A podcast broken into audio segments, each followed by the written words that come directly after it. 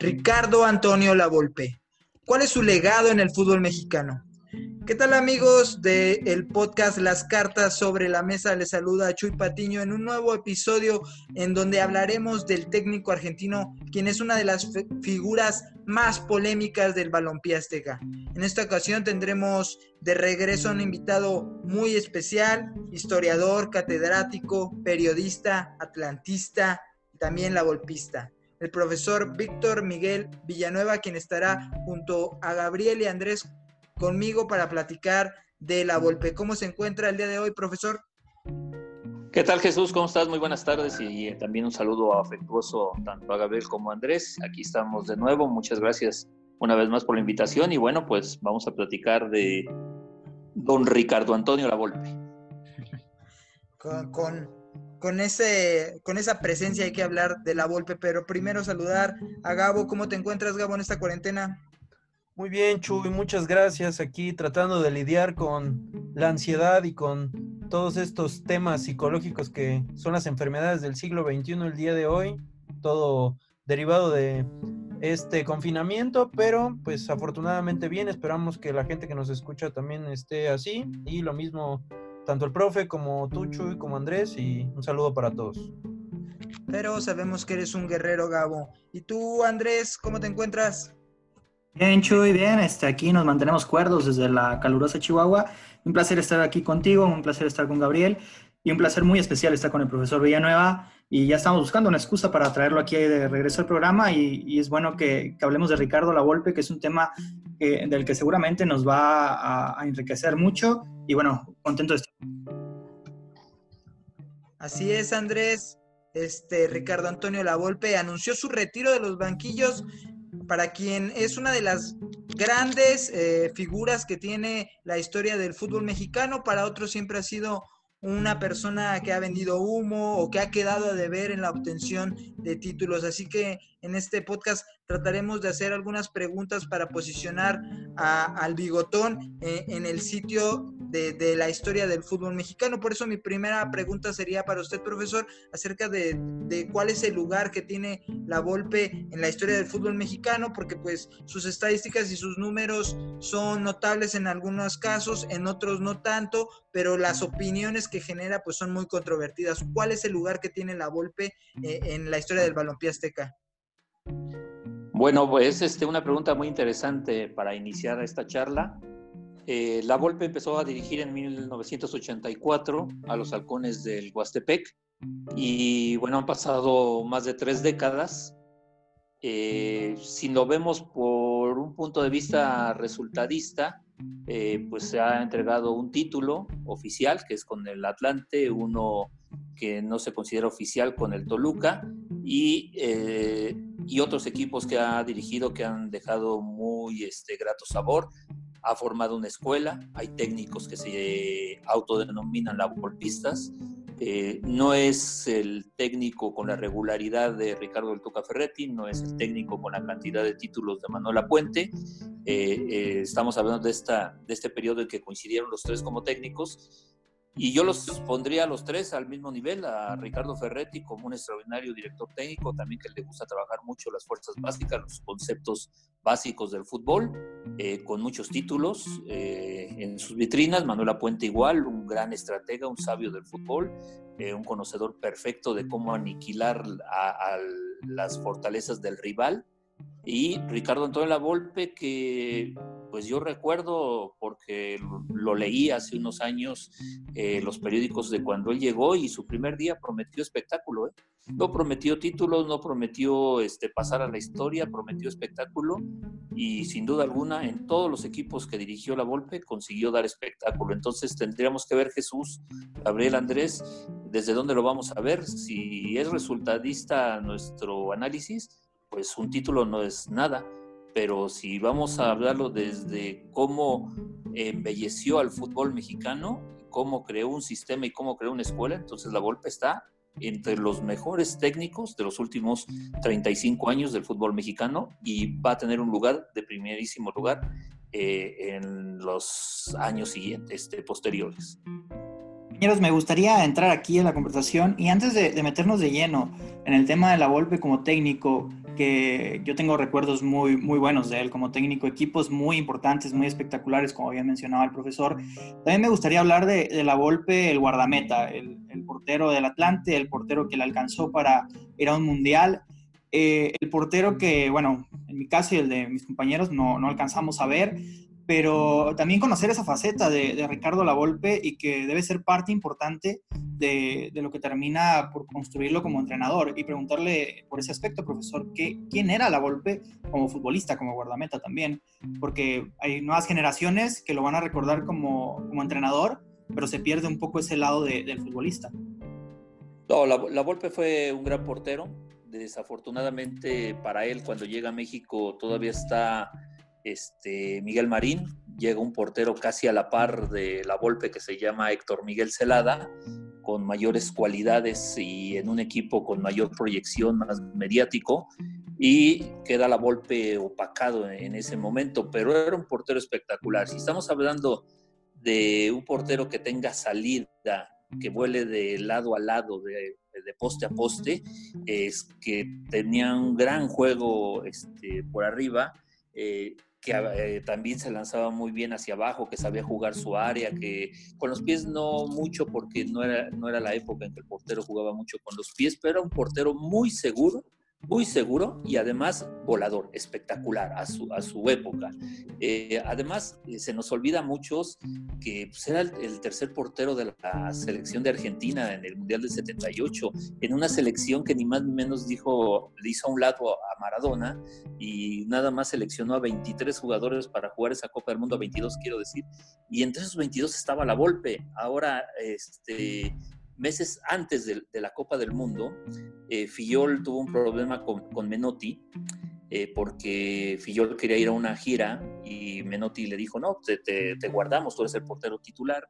Eh, Fillol estalló y bueno, estuvo un poco eh, relegado de la selección y si no se, no se arregla la situación con Fillol y, Menotti, quién sabe si la Volpe hubiera sido el portero de esa selección, no lo sabemos, pero a lo que yo voy es que si era parte de una selección que fue campeona del mundo, donde, en una tierra donde sobran los buenos porteros, y seleccionado por César Luis Menotti, entonces, ¿de qué estamos hablando? no? También hay una, hay una crónica ahí, este, perdida en, internet donde hablan de un partido en que Boca pierde un título por una actuación sobresaliente del portero de Banfield, que es ni más ni menos Ricardo Antonio Lavolpe, y, y la crónica habla de un portero que paró todo, que, eh, salvó a su equipo en todo momento e impidió la victoria de Boca y, le costó el título al equipo este, bonaerense. Este, entonces hay que dimensionar bien. Yo sí lo vi jugar,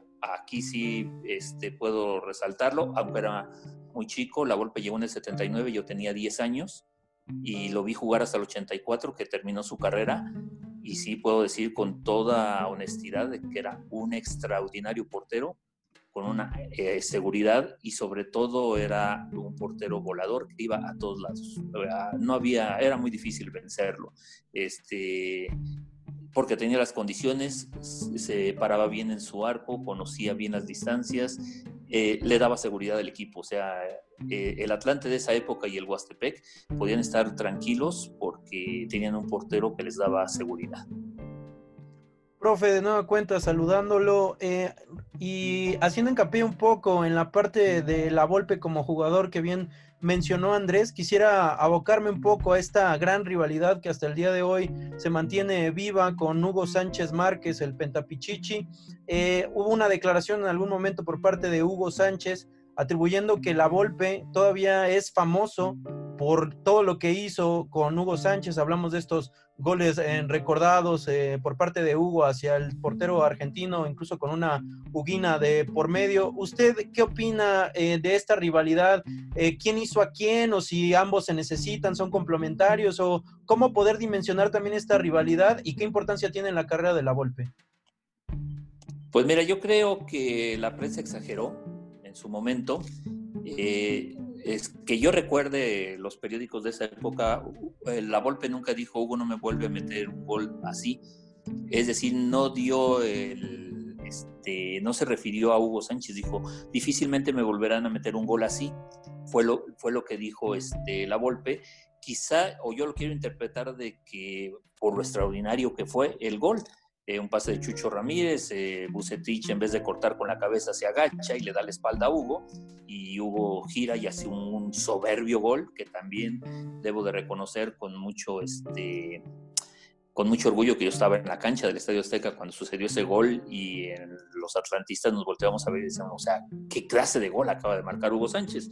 Y en el juego de vuelta, en la, en la segunda vuelta, quiero decir, volvió a marcarle Hugo, pero fue, no fue este, Uguiña, sino fue un remate de tijera y, es, y se hizo mucho escándalo. La prensa le encanta eh, exagerar las cosas, y más en esa época, y más de que la prensa desde que llegó la Volpe, eh, al fútbol mexicano, la primera pregunta era que si, se, que si era un tipo conflictivo. Eh, apenas estaba poniendo un pie la golpe en marzo de 1979 en el aeropuerto internacional Benito Juárez y la prensa le preguntó si era un tipo conflictivo y si era verdad que no hacía grupo y si era verdad que se peleaba con todo el equipo. Entonces, este, les gustó exagerar. Yo creo que, es un mito eso. A mí me tocó también verlo como reportero ya este, profesionalmente. Los vi en el, eh, la golpe técnico del Atlante y hubo como el 9 del Atlante. Y sí, no se hablaban, no se volteaban a ver. Eh, Félix Fernández después en su columna de un periódico capitalino ventiló un problema en Viena en una pretemporada del Atlante donde estuvieron a punto de llegar a los golpes pero bueno, eh, yo aquí diría que la Volpe siempre ha sido coherente y Hugo Sánchez eh, no. Eh, en un partido Atlante-América en que el Atlante le pintó la cara al América de Leo Hacker en el Estadio Azteca, lo goleó, lo, venció a placer con una gran actuación de Hugo Sánchez. Y al terminar el partido, lo recuerdo bien, estaba Gerardo Valtierra de Televisa y estaba un reportero de Reforma que ahorita se me escapa y un servidor, estábamos los tres con Hugo Sánchez y Hugo Sánchez felicitó a la Volpe y dijo, es el mejor técnico del mundo. ¿Por qué lo dijo la este Hugo en ese momento? Porque habían vencido a Ben Y todos sabemos la historia de Hugo con Ben Hacker. Entonces, Hugo es, es así.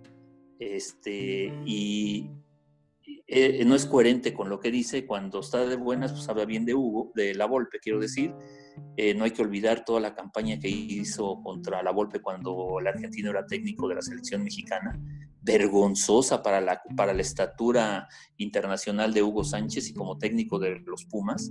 La campaña que hizo contra la Volpe previo al Mundial del 2006 es vergonzosa, pero este, Gabriel yo creo que, que a los dos les, les, perjudica, pero creo que le afecta más a Hugo que, que a la Volpe. La Volpe no le da tanta importancia y siempre ha reconocido la capacidad de Hugo Sánchez, en cambio Hugo solo le ha reconocido la capacidad de la Volpe cuando le ha convenido. Hablamos ya de el Avolpe jugador y luego, como ya se mencionó, empieza en Huastepec su etapa como técnico donde pues sin duda su impacto fue mucho mayor y luego pasó por 10 diferentes equipos en el fútbol mexicano, profe. Lo que le quisiera preguntar es que eh, es si la Volpe se le acomodan más equipos que no son tan mediáticos, si bien ha tenido a grandes figuras bajo su mandato, pero quizá en equipos como Atlas, como Toluca, incluso Jaguares, eh, ha, dado muy buenos resultados. ¿Es un, ¿Es un entrenador que está para estos equipos no tan mediáticos? No creo que sea para equipos que no sean este, mediáticos, porque su segunda este, aventura con el América lo hizo muy bien. Este, pudo haber sido campeón, no se le dio, este, intervinieron muchos factores eh, que podemos ahorita hablar, pero lo hizo bien. Eh, con Guadalajara no le dieron tiempo. La primera este, etapa con el América le dieron cinco partidos. O sea, tampoco, tampoco puedes este, esperar resultados cuando no se les da es, esas, este, el tiempo necesario para, para madurar un plantel y sobre todo para entender la idea de Ricardo Lavolpe, o sea, no, no es fácil entender la línea de cinco, no es fácil entender este, el desdoble del medio campo, el jugar con nueve y de pronto cambiar a dos nueves y de pronto tirar al nueve a la izquierda y al nueve a la derecha y la salida como novios que bautizó Pep Guardiola, según que se la contó la Volpe, o sea, son muchos conceptos que necesitan más, más tiempo. Yo lo que, lo que creo este, es que eh, que la Volpe es un buen técnico, es un excelente técnico, pero que le cuesta eh, entablar relaciones cuando hay un jugador veterano, cuando hay una figura en un equipo. En cambio, cuando está trabajando con jóvenes o con planteles modestos, eh, es más fácil que lo, este, convencerlos de la idea futbolística y trabajar con ellos. Eh, la Volpe, sus grandes éxitos son con esos equipos. La Volpe hay que decir que salvó al Huastepec, que el, uno de los pocos equipos que se salvaron en Querétaro lo dirigió también la Volpe, eh, que el Atlas es, se quiera o no, es una historia antes y después de la Volpe.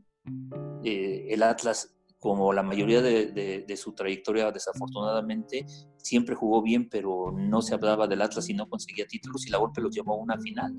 Y en una final que debería de ser pasada en video a las escuelas y a los niños para ver cómo se juega una final y la forma en que jugó esa, esa vez el Atlas y la forma en que jugó el Atlas esa Copa Libertadores. Y con el Atlante no se diga, el Atlante del 88-89 jugaba por nota y el Atlante 92-93 que acabó siendo campeón jugaba por nota. Este, más allá del atlantismo que nunca voy a negar, este, tratando de ser lo más objetivo, si observamos los videos y vemos los partidos, o sea, era impresionante la forma en que jugaba este, eh, el Atlante de la Volpe en esos años, porque tenía planteles como el del Atlas, de puros jóvenes. Eh, no había figuras, entonces era más fácil este, convencerlos de sus ideas futbolísticas y entonces este, conseguir objetivos. Si lo ligamos con el comentario de, con Hugo Sánchez que les platicaba, precisamente la Volpe termina su etapa en el Atlante, su segunda etapa, porque llegó Hugo Sánchez y dividió el vestidor. Y entonces este, ese Atlante que estaba haciendo bien las cosas, la inclusión de Hugo Sánchez eh, fue eh, perjudicó más que beneficiar al equipo porque dividió el vestidor.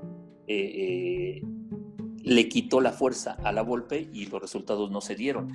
Entonces yo creo que, que, la Volpe sí puede dirigir a cualquier equipo que se le ponga enfrente. Dirigió a la selección mexicana en una Copa Confederaciones inolvidable. Y si vemos las últimas siete eliminaciones de México en Copa del Mundo, creo que la más digna fue la del 2006, dirigidos por Ricardo Lavolpe. Profe, entonces, ¿sería justo decir que la personalidad de la Volpe le, niega la, oportunidad de ganar más títulos, porque para, para, muchas personas puede ser visto como alguien soberbio, principalmente cuando se habla del tema de la prensa.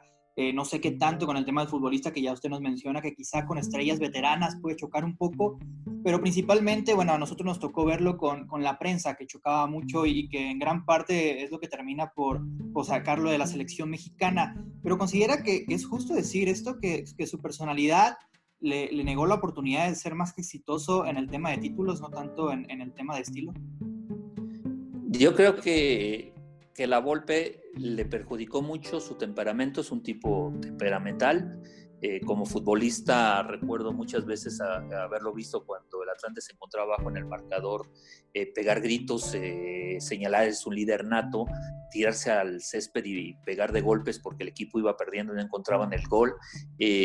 siempre fue explosivo, siempre, pero también la prensa lo, atacó desde el primer día, igual cuando asume como técnico, la prensa empezó a decir que le había atendido la cama al Charro Lara, que ya también al Picado Arnaud en el Huastepec lo, quería quitar desde un año antes, que fumaba, que no entrenaba. Eh, la prensa siempre lo ha atacado, incluso la semana pasada en que hizo su anuncio, me tocó leer a, lo que consideramos la vieja guardia.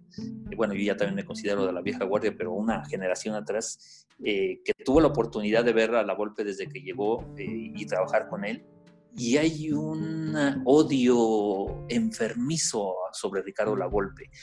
Sí es muy grosero, sí, este, sí es apático, sí, este, sí regaña de forma eh, humillante a sus futbolistas, eh, sí, porque además nunca entrenaba puerta cerrada y, dejaba que la prensa viera los entrenamientos y eran tres horas de entrenamiento, tres horas de repetición, de repetición, repetición y, la prensa veíamos la forma en que regañaba a los, a los futbolistas y, el lenguaje que utilizaba.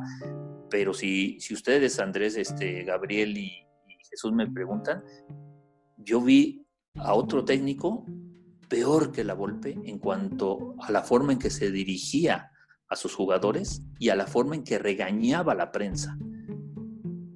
Sea, y ustedes lo han visto y lo han visto ahora en video, pero en mi época no había tantos videos y no se podían subir a las redes, no había ni redes sociales. Pero me estoy refiriendo desde luego a Ricardo Ferretti, este, eh, que es desde mi punto de vista porque me tocó verlos a los dos dirigir entrenamientos, a los dos, a la Volpe y a, Ricardo Ferretti, y Ferretti es un soez, una persona vulgar, agresiva, eh, terrible, más allá de lo, de lo que puse la Volpe. Yo creo que a la Volpe, eh, si lo dejaran trabajar, si lo dejaran este, eh, hacer lo suyo y que la prensa no llegara siempre con la idea de provocarlo, con la idea de, sacarlo de quicio, eh, hubiera sido otra la historia. O, no lo sé, porque la golpe siempre, insisto, eh, ha sido muy expresivo, muy explosivo, quiero decir, pero también yo les tengo que confesar que, que las mejores charlas de fútbol que yo tuve en mi vida como reportero fue con la Volpe sin micrófono. O sea, la golpe se quedaba a platicar. Si, si tú querías, te quedaba toda la tarde contigo platicando. No, no le importaba. Si ahorita 7 de la noche acabó el entrenamiento, nos ponemos, ¿quieres platicar? Vamos a platicar. Si era tu, tu grabadora y vamos a platicar de fútbol. Una de las mejores charlas que yo he recibido de fútbol fue el día previo a la final contra Toluca. Fuimos a recibir al aeropuerto de la Ciudad de México al Atlas. Bajo el Atlas nos dio una charla y se quedó con algunos reporteros, ahorita no recuerdo bien los nombres, y estuvimos platicando con él, le fueron a decir, oiga, ya está el equipo en el, en el camión, váyanse, y ahorita tomo un taxi y llego a, llego a Toluca. Y se quedó ahí platicando con nosotros, hora tras hora, y nos dio cátedra de cómo se iba a parar el Toluca el domingo. Y cómo era la forma en que los iba a vencer, y, decía que el Atlas iba a salir campeón. Pero también decía que, que no le iba a cambiar la vida Desafortunadamente la historia la conocemos, la perdió la final el Atlas en, penales. Pero insisto y se los doy, se los digo con toda honestidad, la mejor, una de las mejores charlas de fútbol que yo haya tenido fue ese día. Profe, muy interesante lo que nos comenta y abundando un poquito también en sus comentarios. Hay una charla en YouTube para la gente que nos escucha del pasaje este que el profe menciona, eh, hubo contra la Volpe en la temporada 89, por ahí más o menos. Es un programa de En Caliente, está en YouTube, ahorita ya lo acabo de buscar, está comprobado. Así que si usted quiere todavía más información respecto a ese gran choque, a ese pique, puede ir a YouTube y ahí encontrarlo. Y en el tema, por supuesto, del trato hacia los jóvenes y esta situación, quisiera preguntarle, profe, Cuauhtémoc Blanco, pues bueno, no es quizá la mejor persona para preguntarle sobre el trato de la golpe hacia los jóvenes, pero también hay otros, por ejemplo, que se expresan muy bien del técnico argentino, caso Andrés Guardado, caso Rafa Márquez, casualmente los dos del Atlas, pero así podríamos ir repasando también algunos otros elementos que se consolidaron en el fútbol mexicano. ¿Usted cree que es mejor formador de futbolistas la golpe que entrenador o viceversa? Yo creo que hace muy bien las dos funciones hace perfectamente las dos funciones, pero lógicamente eh, nos fijamos más eh, cuando dirige y el resultado. Es un mal este, endémico de nuestro deporte, ¿no? Entonces nos da por observar el, el resultado y decir, bueno, pues perdieron o no ganó un título, pero no nos fijamos cómo jugaron y qué circunstancias hubo para que, para que perdiera o no fuera campeón en otras ocasiones. Yo creo que es un gran formador y tú lo mencionaste, creo fue el sábado pasado, empezó Guardado, después Márquez y luego un montón de futbolistas que empezaron a decir gracias, gracias, gracias, gracias. Y, y otros que seguramente quisieron hacerlo, pero, pero no, no lo no se atrevieron a decirlo, pero fuera de micrófonos eh, yo conozco a muchos que dicen, bueno, si era un gritón, si nos eh, decía, pero si no, no, no sería la golpe y lo que le aprendimos a la golpe y lo que nos enseñó y hubo técnicos que lo han reconocido, insisto, este, Miguel Herrera empezó su carrera y dijo que era la golpista. El, profe Cruz cuando se coronó la Atlante en 2007 dijo, es, soy la golpista, Graniolati, este, González China, René Isidoro García, este, técnicos, que, jugadores que además estuvieron bajo su, este, su dirección técnica, que, que, lo reconocen, pero eh, la avalancha de agradecimientos en Twitter después es este, yo creo que pone en dimensión quién es Ricardo Lavolpe y también muchos este, periodistas de renombre que empezaron a reconocer en sus cuentas y a decir y otros más que nos atrevimos a escribir textos para reconocer este,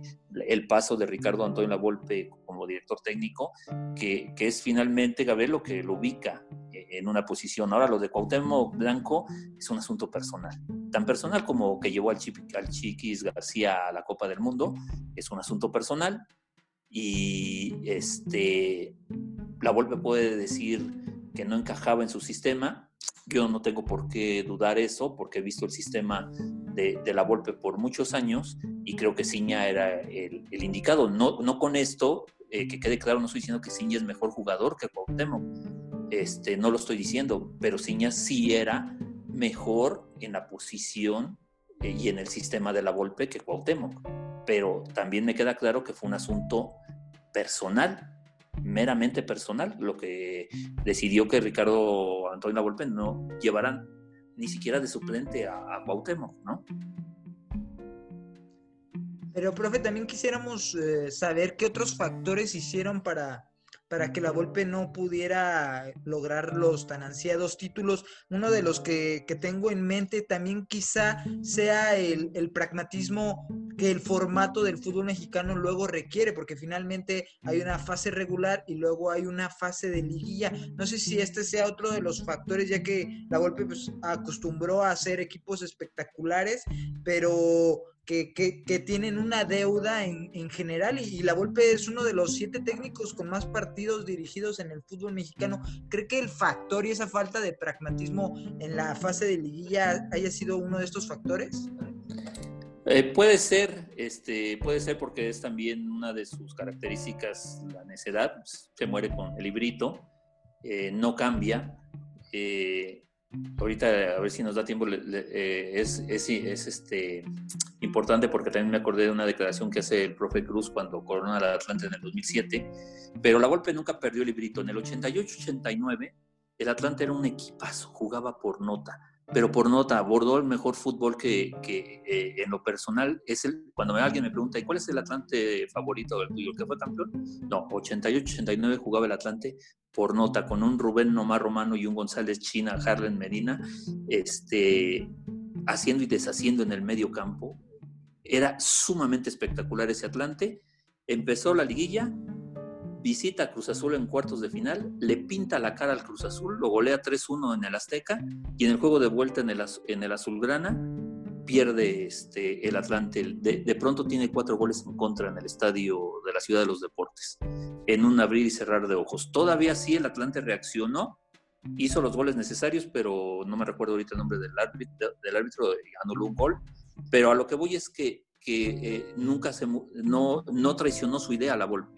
En la 92-93 el Atlante es décimo lugar de la tabla, pero segundo de su grupo y califica la liguilla en estas cosas tan raras de nuestra liga mexicana, ¿no? Y le toca enfrentar al Necaxa, al super Necaxa, al líder general Necaxa, y el Atlante le pinta la cara.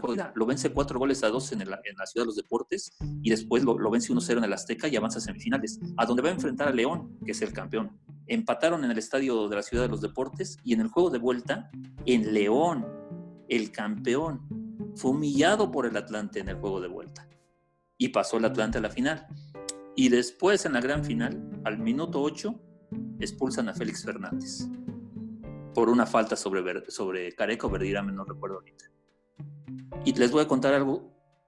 Estábamos en las gradas y decíamos, pues ya, otra vez el Atlante se quedó en la, raya. No va a ser campeón. Pero la Volpe se levanta de la banca y saca al medio de contención.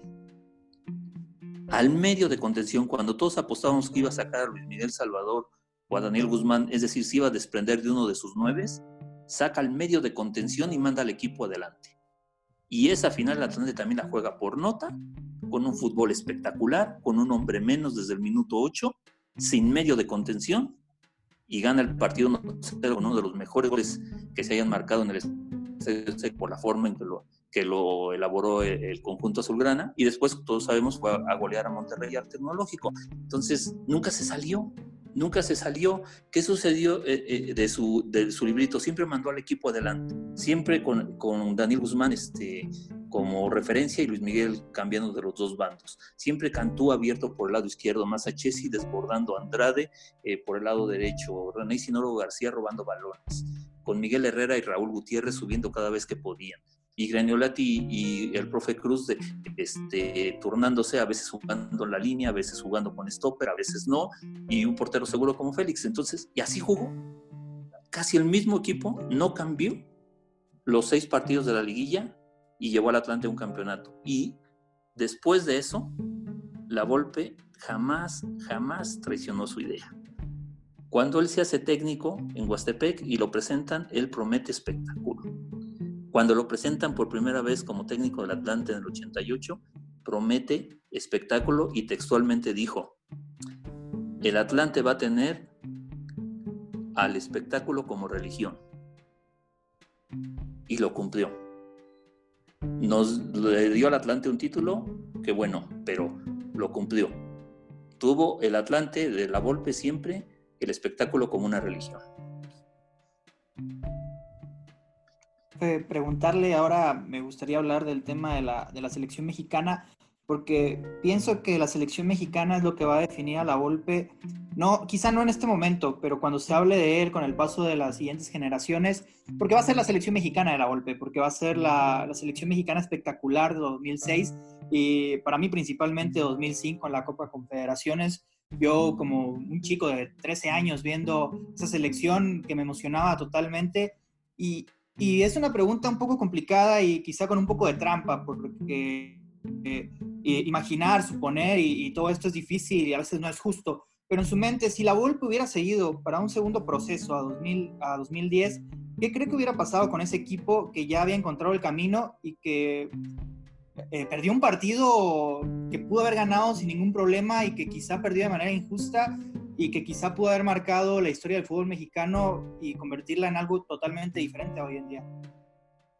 Sí, este es caer en el terreno de las suposiciones, pero sobre todo es caer en el terreno de lo imposible, porque solamente Don Nacho Treyes ha cumplido dos Copas del Mundo de forma consecutiva, entonces el fútbol mexicano no, no sabe de continuidad.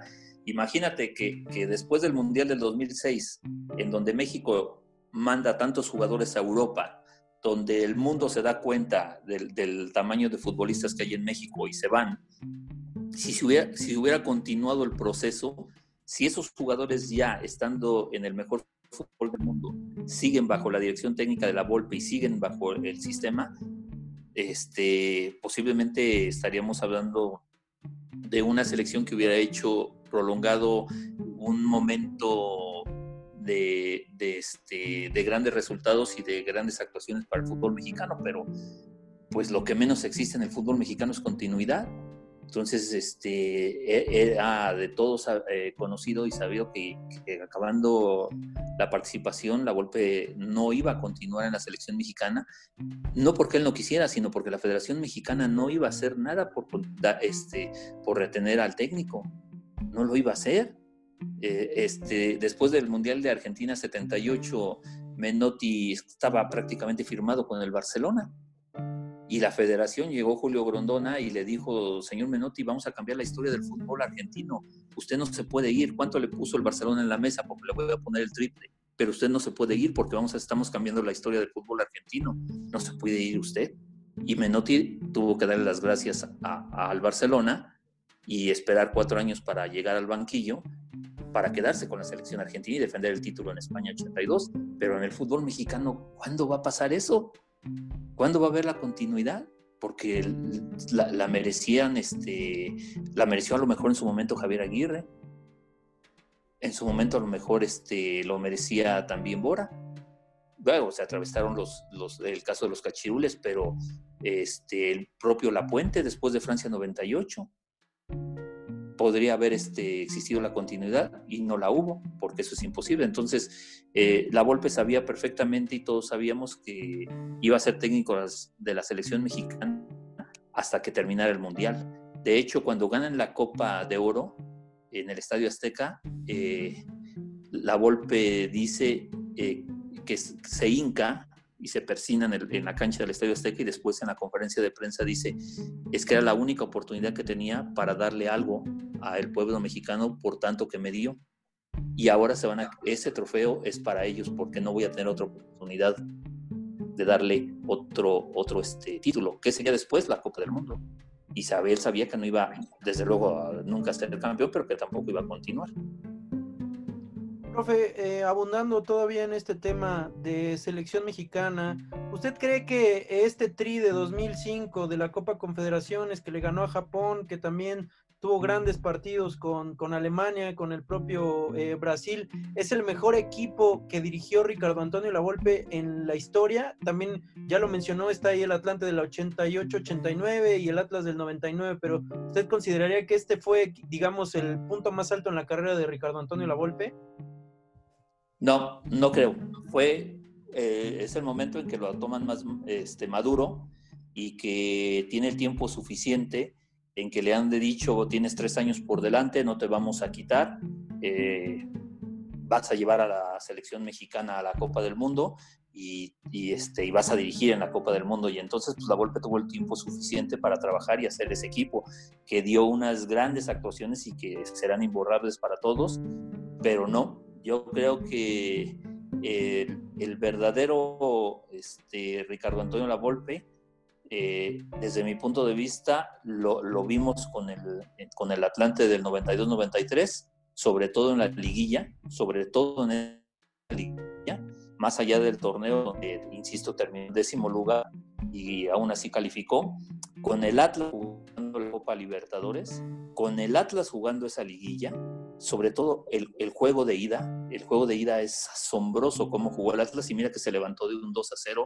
muy temprano y terminó el partido empatado a tres goles, pero ese partido el Atlas juega soberbiamente y yo creo que son los puntos. También el Toluca del 2000, este, del 2003, eh, sí, 2003, eh, jugaba muy bien al fútbol, eh, desplegaba un fútbol ofensivo, una eh, eh, posesión del balón muy, muy importante, que es lo que le gusta a la Volpe, y el desdoble ofensivo y la salida desde atrás. Y el, Toluca, ese Toluca también lo hacía de forma maravillosa, pero de la selección no, este, no creo que, aunque son partidos inolvidables los de la Copa Confederaciones y el partido contra Argentina en Alemania, este, no creo que haya llegado al punto de cómo jugaba este, eh, los equipos que acabo de mencionar a nivel de clubes, porque simplemente pues, es otra presión, es otro riesgo, ¿no? No es lo mismo jugar un partido de liguilla que jugar un partido de Copa del Mundo y los jugadores y el técnico también están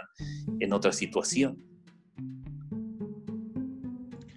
Ahora nos mencionó los momentos más altos que, ha tenido la Volpe, ya los fuimos repasando, lo que, lo que hizo con Atlante, lo que hizo con Atlas, lo que hizo con Toluca, lo que hizo con Selección Mexicana, y en estos momentos se habla de un posible retiro del bigotón, pero ¿no cree usted también que ya a partir de 2009 a nivel club, la Volpe ya venía un poco a la baja. O sea, si vemos lo que pasó con, sus equipos que tomó a partir de este año, ya no hay tantas cosas memorables. Lo que pasa en América, yo para mí lo veo como por fin ver a un La Volpe pragmático que entendió que venía de relevo y que tenía que, sacar eh, esto a flote, pero no cree que ya vi, el declive de la Volpe sí es notable a partir de 2009, o sea, con tanto con, con Atlas en su regreso, en Chiapas que tuvo un buen torneo, pero el siguiente no, en América que fue muy efímero y ya lo último que vimos de él en Toluca, ¿no cree que ya, ya la Volpe ya venía de salida o cree que todavía tenía algo que, que, que aportarle al fútbol mexicano como técnico?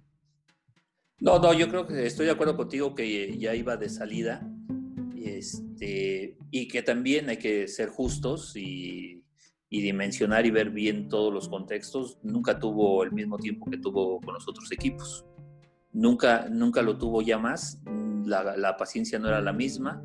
Este, los directivos o la gente que los llevó a esos equipos querían resultados inmediatos, creían que porque es la Volpe tiene que dar resultados inmediatos y pues no es así, porque no es así con ningún técnico, ¿no? Entonces necesitan un proceso, necesitan tiempo. La Volpe hasta acá dirigiendo al Atlante en segunda división, en la división de ascenso, porque también es una persona que hay que entender este es una persona de fútbol, ¿no? Tiene que estar en la cancha. Y yo creo que dijo que se retiraba, pero si, si en un futuro alguien le ofrece ser director técnico, lo va a volver a tomar porque es un tipo que vive en la cancha, que vive por estar ahí este, entrenando, que le gusta, que lo disfruta, que se toma todo el tiempo, que es un perfeccionista, este, porque de, todo lo que hemos platicado hace unos minutos, de todo lo, este, eh, lo negativo, hay que decir, nadie, nadie, nadie puede decir que es un técnico que no trabaja. Nadie puede decir que es un técnico que ve fútbol a, todas horas y que les pone en el entrenamiento eh, los ejemplos y que en palabras de ellas, del mismo La Volpe, quiero decir, el futbolista mexicano es un golfo, que no ve ni siquiera fútbol y que nada más quiere que acabe el entrenamiento para irse a divertir, para ir a, beber, para irse a pasear, para hacer compras, para lo que sea, menos para estar eh, eh, pendiente de su chamba. Y este, pero regresando a tu pregunta, este, no creo, eh, yo, hay que dimensionar que no en el tiempo suficiente y que a lo mejor la Volpe tendría que haberse ido, sí, no sé si en el 2009, precisamente en esa fecha, no lo sé, pero sí se, debió haber ido no al retiro, sino a trabajar en fuerzas básicas. Y lo hemos dicho desde antes de que fuera director técnico de, eh, de, la selección mexicana. Era un rumor en los pasillos de los entrenamientos con gente de fútbol que decían, bueno, ¿por qué no llevan a la Volpe? ¿Por qué la Federación Mexicana no le paga el sueldo que le paga cualquier club y lo pone a trabajar con los chicos de 16 y 17 años. O sea, siempre se ha pensado en eso y todavía estamos esperando que la Federación Mexicana diga, la Volpe es el nuevo director de fuerzas básicas, como sucede en cualquier parte del mundo.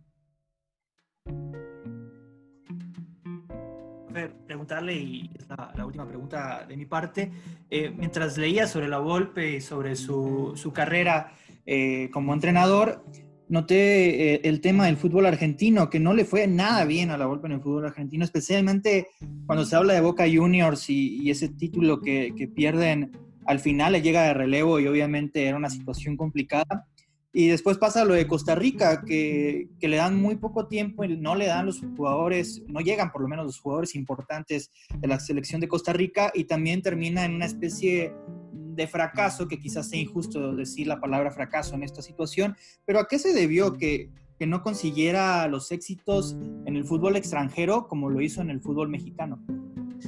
Sí, ese es un tema interesante, Andrés, porque ahí sí podemos hablar de la palabra fracaso con lo que pasó con Boca, porque si no me falla la memoria, tenía 9 o 11 puntos de ventaja cuando llegó a dirigir a Boca. O sea, este, nada más tenía que cumplir con el trámite y Boca tenía que ser campeón con un equipo de Boca, si, no, si, no, ya el que eh, tenía el virrey, este, Carlos Bianchi, este, sí era un equipo importante todavía Boca y lo perdió de forma increíble. Este, porque la Volpe, aunque todos sabemos, jugó ahí, este, jugó en Banfield, jugó en, este, San Lorenzo, es decir, es argentino, conoce el fútbol, pero como futbolista y como técnico no. Eso me parece que le sucedió. Aún así, haber perdido la forma, la, con la forma con que perdió ese título del Boca sí es un fracaso este, rotundo. Desde mi punto de vista, yo creo que la Volpe lo comparte. Ahora, lo de Costa Rica es otra situación. Es, es, este, como tú lo señalas, es una falta de seriedad de la federación. Y bueno, pues la Volpe seguramente estalló y dijo, bueno, si no hay seriedad, pues me voy me voy, ¿no? Este, no es, este, no hay los elementos y, me regreso y, vuelvo a México, ya no dirijo más este, aquí, pero no es tanto en, terreno futbolístico, más en lo de Boca sí es un fracaso grande eh, el haber perdido ese título, pero bueno, él también en varias ocasiones nos lo platicaba y decía que su sueño era, era dirigir en Argentina, por eso el día que va el Atlas a jugar y se mete al Monumental para jugar contra River, eh, este, la Volpe, si seguíamos las tomas, la Volpe estaba en uno de los momentos que siempre soñó, que siempre nos lo contaba cuando estaban terminados los entrenamientos y las conferencias de prensa, eh, que su sueño era dirigir en, este, en Argentina, regresar a su país y dirigir en Argentina y la oportunidad fue en esa Copa Libertadores y nada menos que contra River y en el Monumental. Entonces él, era un momento, me imagino, que en ese tiempo yo ya estaba este, ya no era reportero, ya estaba retirado de, eh, de cuestiones reporteriles, estaba jefe de información, entonces ya no, no pude platicar con él ni supe eh, qué experimentó, pero sí sabíamos que estaba disfrutando ese partido. Siempre su sueño fue dirigir en Argentina. Yo creo que por eso aceptó a Boca y a quién le puede decir no a Boca, y más con una ventaja de 9-11 puntos, que se les fumaron con todas las posibilidades de ser campeón. Entonces, la forma en que perdió ese título sí fue verdaderamente lamentable, muy triste y un fracaso. Profe, también eh, agradeciéndole esta gran plática, siempre apuntes sumamente interesantes. Quisiera que nos dijera cuál de todos los grandes jugadores que tuvo la Volpe en todos estos años de director técnico es el que usted más va a recordar porque tuvo una amplia plantilla de jugadores que incluso pudo él debutar como Daniel, eh, como el Chato Rodríguez, como el propio Rafa Márquez, como el propio Diego Laines ahora que es como la última su último gran trabajo. ¿Con qué jugador usted se queda que estuvo bajo el servicio de la Volpe a lo largo de su carrera? Es muy difícil esa pregunta, Gabriel. Eh, sería todo el Atlas de, ese, de, esa época, porque ni modo que señalemos a Márquez, pero dejemos a un lado a Mario Méndez, dejemos a, este, a Chato Rodríguez, a Cepeda, a Osorno, a incluso a Estrada, el otro central que jugaba al lado de Márquez, a este a la ballena, al misionero Castillo, que por ejemplo cuando llega la primera vez a, la América, en la conferencia que lo presentan dice, quiero a, al misionero Castillo. Y no se lo llevaron a la América, no se lo llevaron. Y fíjate lo que es la vida, porque tú lo sabes muy bien, porque es americanista, el título que ganan en el 2002, la actuación del misionero Castillo es sobresaliente. Y seis años antes, la Volpe le dijo a la directiva, quiero al misionero Castillo aquí porque es el que va a cambiar. Ahora en el Atlante hubo jugadores muy importantes.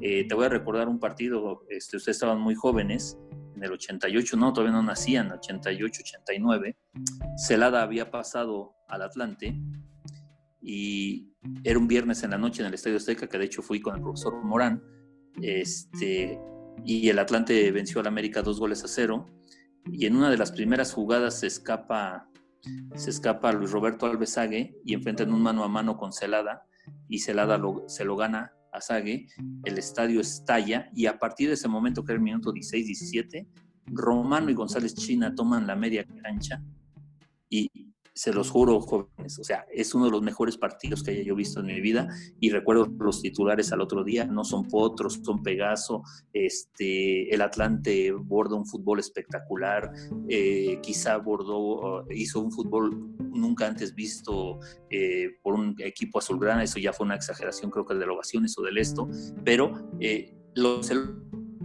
por todos lados. Y hermano también es un jugador muy importante, dirigido por Ricardo Antonio Lavolpe, como lo es José Luis González China, como lo es Daniel Guzmán, como lo es Roberto Andrade, Luis Miguel Salvador, fueron jugadores muy importantes a los cuales dirigió Ricardo Lavolpe, entonces sería el mismo Pavel Pardo, sería muy este, difícil señalar a uno, este, Andrés Guardado, todos recordamos el tweet que él escribió, ¿no? La, ese atrevimiento de poner a un, el partido más importante a un joven de 19 años y que además fue protagonista del juego. Este, entonces, sí, uno sería muy, muy difícil este, este, señalarlo, ¿no? Este, también seguramente Eduardo Regis en la defensa, en la salida, seguramente la Volpe tendrá un especial afecto por Wilson Grañolati y por este, José Guadalupe Cruz, el profe, porque ellos llevaron a la perfección esa salida desde atrás. Ellos ejemplificaron lo que la Volpe tenía en la cabeza, entonces seguramente los ha, los ha de este, estimar mucho, pero no, no, no, podríamos decir a, este, a un solo jugador. Profe, si, si la Volpe se puede pasar todo el día hablando de fútbol, nosotros podríamos pasar todo el día hablando de la Volpe. Eh, ha sido un placer estar aquí con, con, usted y con Andrés y con Gabriel. No sé si quiera platicarnos o decirnos algún último comentario, decirnos si la Volpe usted cree que va a regresar a los banquillos como técnico y si usted va a regresar al podcast de las cartas sobre la mesa. Mira, no sé si la Volpe voy a regresar. Yo creo que si le hacen una oferta, regresaría. Yo como la Volpista espero que ya no regrese, que lo que hizo está bien, eh, que la primera vez que dirigió fue contra Toluca, un Huastepec Toluca, y este y el último partido que dirigió fue precisamente este, como técnico de los Diablos Rojos. Espero que no regrese, que estoy esperando que la federación anuncie que es el nuevo director de fuerzas básicas del fútbol mexicano a nivel selecciones nacionales. Eh, eso es lo que estoy esperando y este, yo estoy encantado de platicar con ustedes. Eh, pues si, si, me llegan al precio, con mucho gusto. No, no es cierto.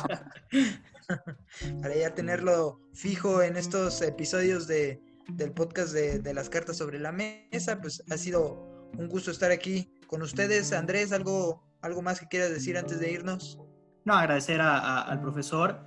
Eh, siempre es un lujo tenerlo aquí con nosotros y un aprendizaje gigantesco para tanto para nosotros como para todos los que nos escuchan y, nada más que, que, darle las gracias a él y tanto a Ticho y como a Gabriel y un gusto estar con ustedes. Gabo, un último comentario antes de irnos pues coincido con Andrés, siempre expresar ese gran placer de tanto de escuchar al profe como también de escucharlos a ustedes y compartir todos estos apuntes futbolísticos. Y yo cierro con una frase de Raúl El Potro Gutiérrez, otro ilustre, la golpista. Yo también lo era hasta la semana pasada que el bigotón me bloqueó de Twitter. pero eh, Raúl Gutiérrez dice, no, no es una frase suya, pero bueno, la retoma, ¿no? Parafrasea. Y hablando, por supuesto, de Ricardo Lavolpe, dice, las estadísticas son como las minifaldas. Te dan algunas ideas, pero esconden lo más importante. Es una frase de alguien llamado Eve Escobdal.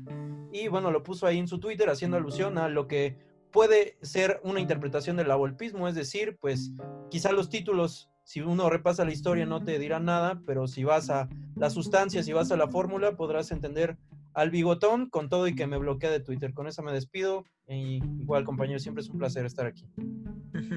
No hay mejor cierre que el que ya nos diste, Gabo, pero ya lo saben amigos, para más temas y más debates del mundo deportivo, aquí vamos a seguir en un nuevo episodio. Así que esto ha sido todo, se despide Chuy Patiño y hasta la próxima.